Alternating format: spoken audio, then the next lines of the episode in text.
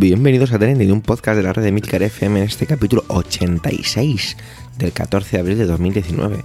Aquí encontrarás algunas noticias más relevantes de la semana, contadas con opinión y análisis, unas veces sacadas de Twitter, otras pues puede que no. Yo soy Javier Soler y soy el presentador, aunque encontrarás más voces interesantes aquí. Atención, que da comienzo Trending, tu podcast de noticias semanal. Adelante.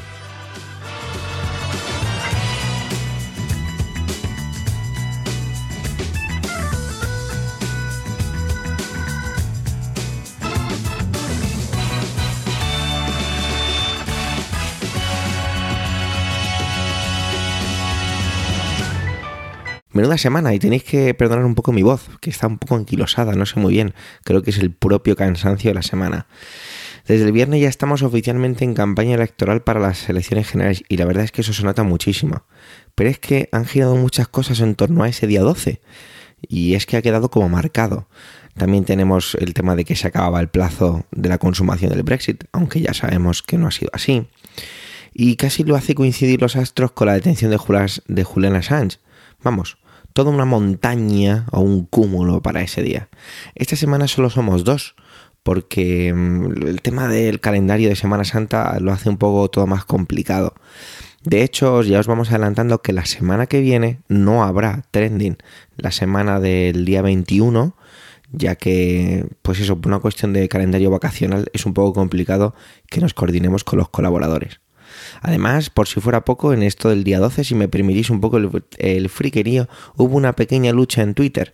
¿Por qué? Porque también se liberó el primer uy, el primer podcast, el primer teaser de la nueva película de Star Wars. Así que fue muy curioso observar durante todo el día del viernes los trending topics. Antes de empezar con la primera intervención, tengo que aclarar un poco que va sobre algo a lo que Manuel le tiene muchísimo, muchísimo cariño. Y es Caperucita Roja. Vi un tweet y enseguida me acordé de él y dije, uy, casi seguro que Manuel se va a encargar de este tema. Sobre la censura de este posible cuento en diferentes centros. No leí mucho y cuando Manuel me dijo que hablaría sobre esto, la verdad es que estoy, estoy deseando escucharlo porque tiene, tendrá muy, muy buena pinta. Por eso os dejo con las caperucitas rojas de Manuel. Adelante, Manuel.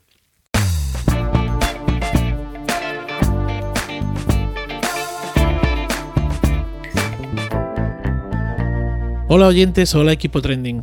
Miren ustedes, no me toquen las caperucitas, que viene a ser lo mismo que no me toquen las narices o las gónadas. Y es que tocar a Caperucita Roja es como tocarme las citadas partes del cuerpo tanto en sentido literal como metafórico. Ya está bien, ya está bien. Esta semana ha sido noticia y ha estado en boca de muchos mi querida Caperucita. Ya imagino que conocen el porqué, pero por si acaso algún oyente anda despistado o no lo ha escuchado o no lo ha leído estos días, lo recuerdo brevemente. El pasado 11 de abril, el diario El País publicaba que una escuela pública de Barcelona había revisado el catálogo de la biblioteca escolar y que tras ello habían retirado 200 libros por considerarlos tóxicos. Tóxicos porque reproducen patrones sexistas. Entre estos 200 títulos se encontraban clásicos como la citada Caperucita. No es la primera vez que traigo aquí una cuestión o esta cuestión de la censura y las adaptaciones desde la perspectiva de género. Los oyentes podrán recordar cuando hablé de la prohibición en algunas escuelas de Estados Unidos de obras como Matar a un ruiseñor de Harper Lee o Las aventuras de Huckleberry Finn de Mark Twain, censuradas ambas por racistas. Igualmente, podrán recordar cuando hablé de la equivocación que suponía adaptar el Principito de Saint-Exupéry en clave de género y mm, con un absurdo y supuesto lenguaje inclusivo ya está bien. Ya está bien, me cansa esta censura brutal que estamos viviendo en pos del buenismo universal, una censura que puede aplicar cualquiera con cualquier criterio. Es más, yo diría que se aplica sin criterio, porque de tener criterio se respetarían este y otros textos literarios. Pero no, lo fácil es prohibir, por criterios de modas, pensamientos únicos y porque me da la gana. Leía estos días a Pep Bruno en su página de Facebook y en su perfil de Twitter que la nueva censura es una censura horizontal, No viene de arriba, no, viene de nosotros mismos. Y estoy totalmente de acuerdo. Cualquiera se cree en el derecho de sentar cátedra. Y no, no es así. Todos tenemos el derecho de opinar, de expresar nuestros pensamientos y creencias, pero nuestras opiniones, para que tengan criterio, deben venir del conocimiento profundo, no de los aires que soplan en cada momento, o de mi situación vital, porque, eh, vamos a ver, ser madre o padre no da derecho a decidir qué es literatura y qué no para todos los demás. Eh, qué se puede o no leer, contar, etcétera. Tener un blog de literatura infantil o una página de Facebook con cientos o miles de seguidores no te convierte en crítico literario.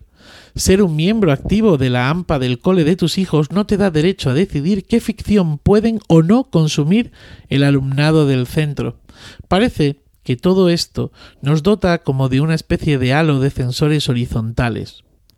Caperucita es un cuento de hadas uno de esos cuentos de hadas de transmisión oral que ha sobrevivido desde tiempos inmemoriales, y del que por supuesto se han hecho múltiples versiones.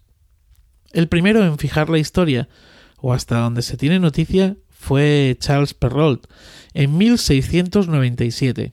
En su versión moralizante pretendía advertir a las mujeres jóvenes de los lobos, no como animales, sino como hombres que engañan, disfrazan la realidad y abusan advertir de los peligros que las acechan si no andan prevenidas.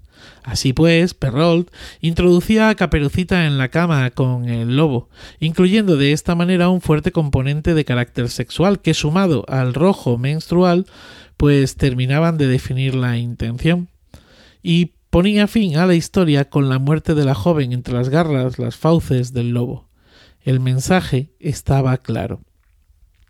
En 1800, el escritor alemán Ludwig Tieck, hizo una versión teatral en verso en la que, manteniendo casi la misma estructura y versión de Perrault, introduce unos pajarillos que avisan a un cazador de la posible tragedia. El cazador interviene y Caperucita se salva. La versión más difundida es, sin duda alguna, la de los hermanos Grimm, Jacob y Wilhelm Grimm, esta versión es la más conocida y de la que se han hecho más ediciones y versiones de la versión, y es bastante probable que los hermanos Grimm tuvieran acceso a la obra de su compatriota Ludwig Tieck. La figura del cazador es clave para resolver el conflicto del final. Ojo, porque además esta versión, la de los hermanos Grimm, tiene una continuación poco conocida, con un nuevo encuentro entre Caperucita y otro lobo, porque al anterior se lo han cargado. Y en esa ocasión, en ese nuevo encuentro, Caperucita, que ya había aprendido la lección, no se apartó del camino ni se internó en el bosque como su mamá le había desaconsejado o le había advertido. Estamos, pues, ante la moraleja de la moraleja. Dicho esto, negar Caperucita como un cuento para la infancia es como negarlo para la juventud o la edad adulta. Es lo mismo, porque estamos negando la ficción, y si algo somos, además de materia, es ficción. Vale, sí, Caperucita no fue fijada por Perrault para niñas y niños en edad infantil, ya quedó claro antes, pero alguien puede creerse que en su época o en épocas anteriores o posteriores, cuando alguien contaba esta historia al calor de la lumbre o a la fresca de la noche, mandaban a los más pequeños a la cama? No lo creo. Lo peor es que ahora eh, no los mandamos a la cama, sino que directamente negamos que se siga contando, porque no es políticamente correcto. Y entonces lo que estamos haciendo es una visión reduccionista de las diferentes lecturas de una misma obra. Tomamos al lector o al que escucha la historia por bobo, bobo, incapaz de discernir, y en todo caso, con una única capacidad de entendimiento superficial y literaria. Miren ustedes, no me gustan los finales de Caperucita con cazadores, leñadores o agentes del Seprona, pero pensar que esto va a llevar a las niñas a una actitud pasiva ante la vida, dispuestas a dejarse engañar a la primera de cambio, o a los niños buenos a cazadores y a los malos a querer ser lobos, es proyectar nuestra mezquindad sobre ellas y ellos. Si despreciamos moral e ideológicamente las capacidades del otro, estamos creando un mundo romo. Y bien es sabido que en las aristas está el juego, el descubrimiento, el debate. Negar este tipo de ficción es crear ese mundo romo donde todo es perfecto, donde no hay sufrimiento. Y es así como se ha desarrollado toda una literatura homeopática, una literatura homeopática que está también al servicio del capitalismo, al servicio del mercado, donde editoriales, eh, ilustradores y escritores pues se han sumado a este carro. Negar esta ficción y los cuentos de hadas es negar todo aquello que nos prepara para la vida, y lo hace de manera natural, porque los arquetipos se enlazan directamente con nuestro yo. Nuestra persona se forma a partir de aquí, y es ahí donde experimentamos la muerte, los celos, la ira, el miedo, porque en la otra ficción, la ficción Roma, la edulcorada, la ficción Mr. Wonderful, no hace falta experimentar nada, ya que la experiencia nos es inducida, nos es inoculada. Por favor, no me toquen las caperucitas. Feliz día y feliz vida.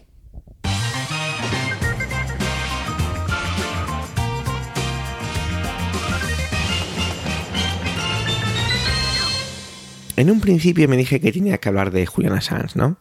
Luego pensé que igual podía traer otra cosa, ya que podría encontrarme con alguna noticia que me llamara, pero la verdad es que no lo conseguí. Me di cuenta que estaba todo el rato pensando en ello y que no dejaba darle vueltas el enfoque que podía darle.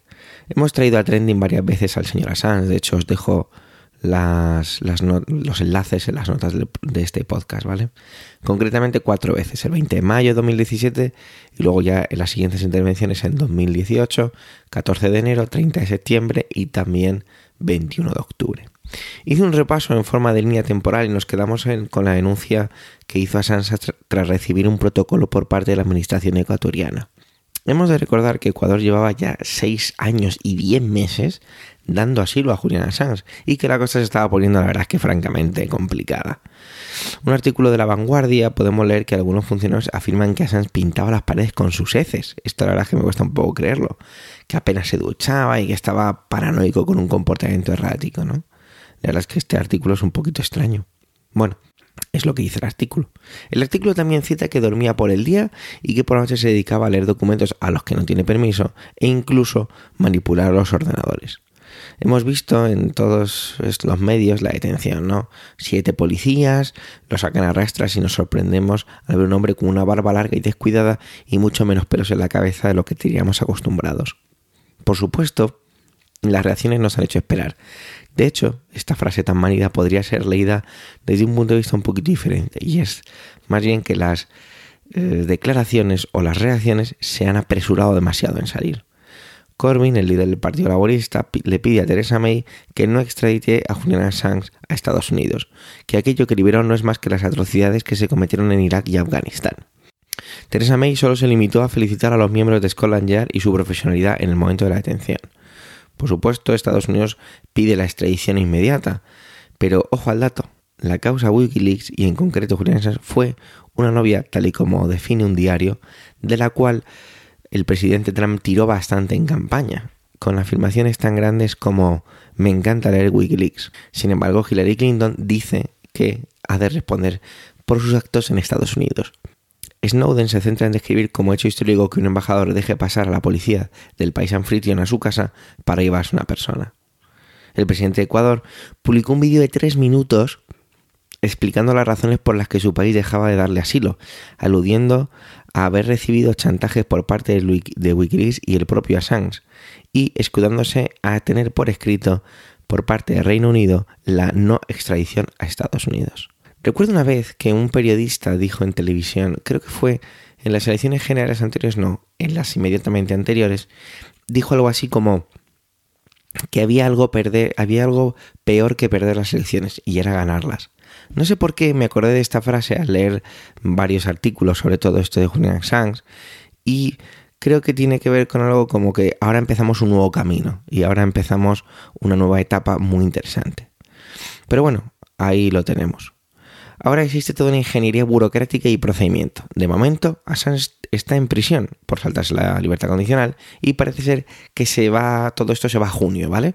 Como fechas posibles para el juicio. Tienen hasta entonces, algo del 12 de junio leído, para que Estados Unidos presente la, la documentación que justifique su extradición. Y el hecho de que se presente esa documentación no significa que se vaya a extraditar. La cosa se va a poner realmente caliente. No sabemos por el momento la valoración del presidente Trump. Ya he dicho antes que Trump en campaña dijo cosas muy interesantes sobre Trump en las que parecía o daba a entender que simpatizaba. Pero Reino Unido no tiene como Reino Unido ya no tiene trabajo con el Brexit, ahora le sale la ampolla de Julian Assange y todo esto con relaciones con los Estados Unidos va a ser algo algo muy complicado de gestionar, de gestionar, perdón. Ya casi estoy acabando, ¿vale? Pero lo que me voy a quedar es con lo que muchos medios están diciendo. Este caso es tan complejo y delicado que se pone en manifiesto el hecho de que un periodista no puede hablar de la administración de Estados Unidos, si esto prospera.